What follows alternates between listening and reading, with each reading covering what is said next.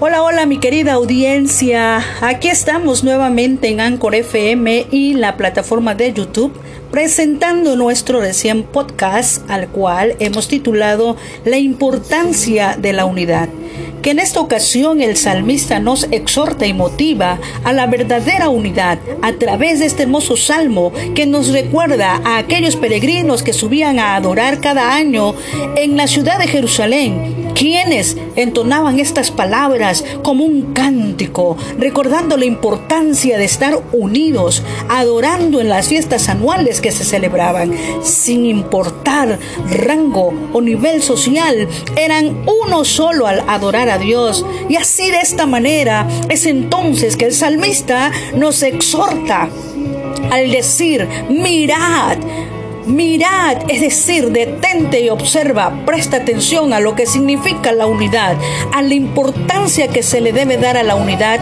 y al amor fraternal. Mirad cuán, palabra que se refiere a algo grande, extenso, poniendo énfasis en lo bueno y delicioso que es la unidad en armonía.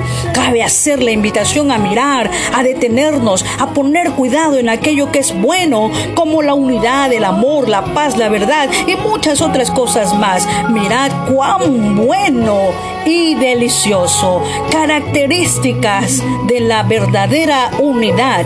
Es buena y es deliciosa. Dos palabras que identifican a la unidad.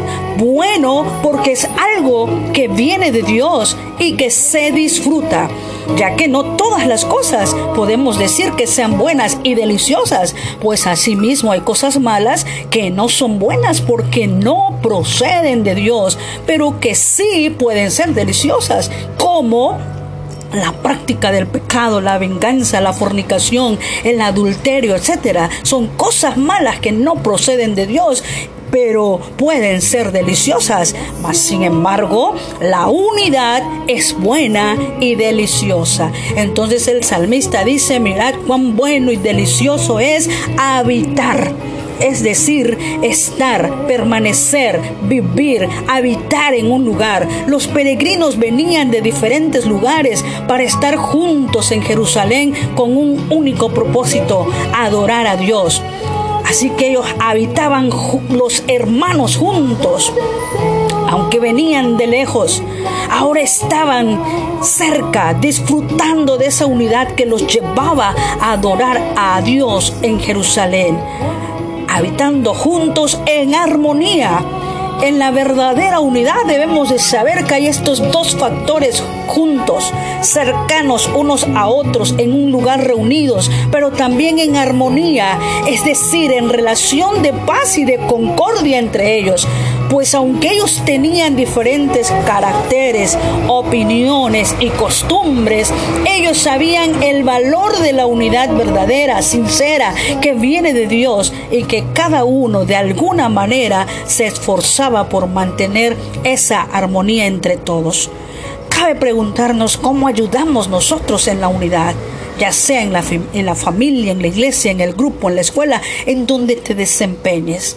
Entonces la, la unidad verdadera es buena y es deliciosa, pero también dice el salmista que es como el buen óleo la unidad de los creyentes se asemeja al aceite perfumado que derramaban sobre los sacerdotes cuando eran consagrados, en señal de autoridad, de revestimiento, de que Dios estaba con ellos, pues el aceite simboliza la presencia de Dios, la unción. No era un aceite casual, sino uno preparado especialmente con calidad y de buen precio.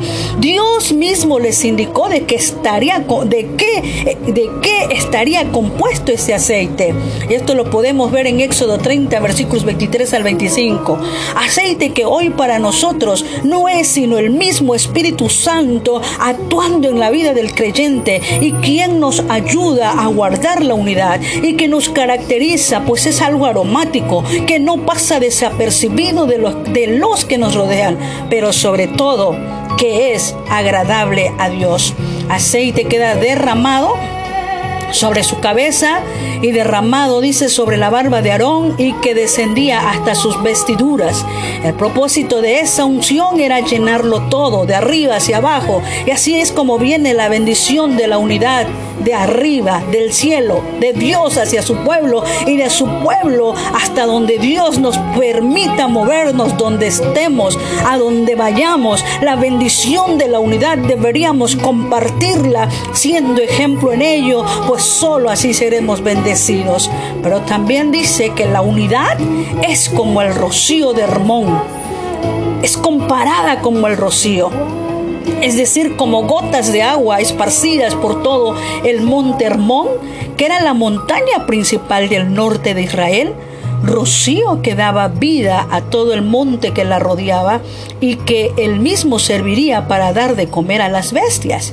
Así también los creyentes unidos debemos de ser bendición para otros, hasta que sean alcanzados los perdidos y llevemos cada vez más y más frutos. La unidad es un medio también de compartir el amor y la salvación a quien no ha conocido a Dios. Seamos de bendición, gente bonita, y procuremos la unidad para que se extienda también como un rocío, que desciende esa bendición divina desde arriba, pues dice desciende desde los montes de Sión. Jerusalén es decir, era el punto de reunión hacia todos los lados del norte, del sur, del este y del oeste, porque allí envía Jehová bendición y vida eterna. Así que a final de cuentas esta bendición habla de eternidad, pues es la bendición de la unidad la que alcanza también lo eterno, ya que también nosotros somos peregrinos en esta tierra y si permanecemos fieles, también estaremos un día con Cristo Jesús disfrutando en armonía esa unidad que aquí en la tierra estamos practicando. Concluimos y resumimos que en esta unidad entre hermanos, cada uno debe conducirse de acuerdo al llamado que Dios le ha dado soportándonos unos a otros en humildad, haciendo lo que nos concierne a cada uno en cuanto a guardar la unidad. Eso nos lo recuerda el apóstol Pablo en el libro de Efesios capítulo 4, versículo 1 al versículo 6.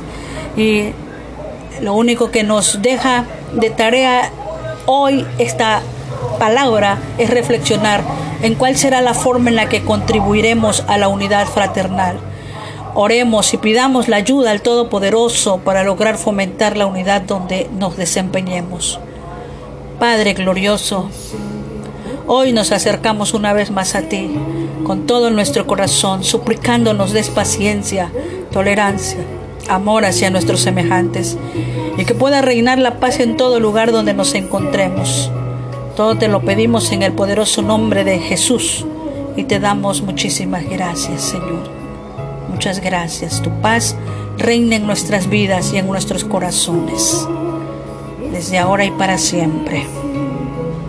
Dios les bendiga, mi estimada audiencia. Nos vemos en el próximo podcast y recuerda que te seguimos invitando a suscribirte en la plataforma de YouTube y que toques la campanita y si ha sido de bendición este podcast a tu vida, dale like. Feliz día. Sinceramente, tu amiga Mirna.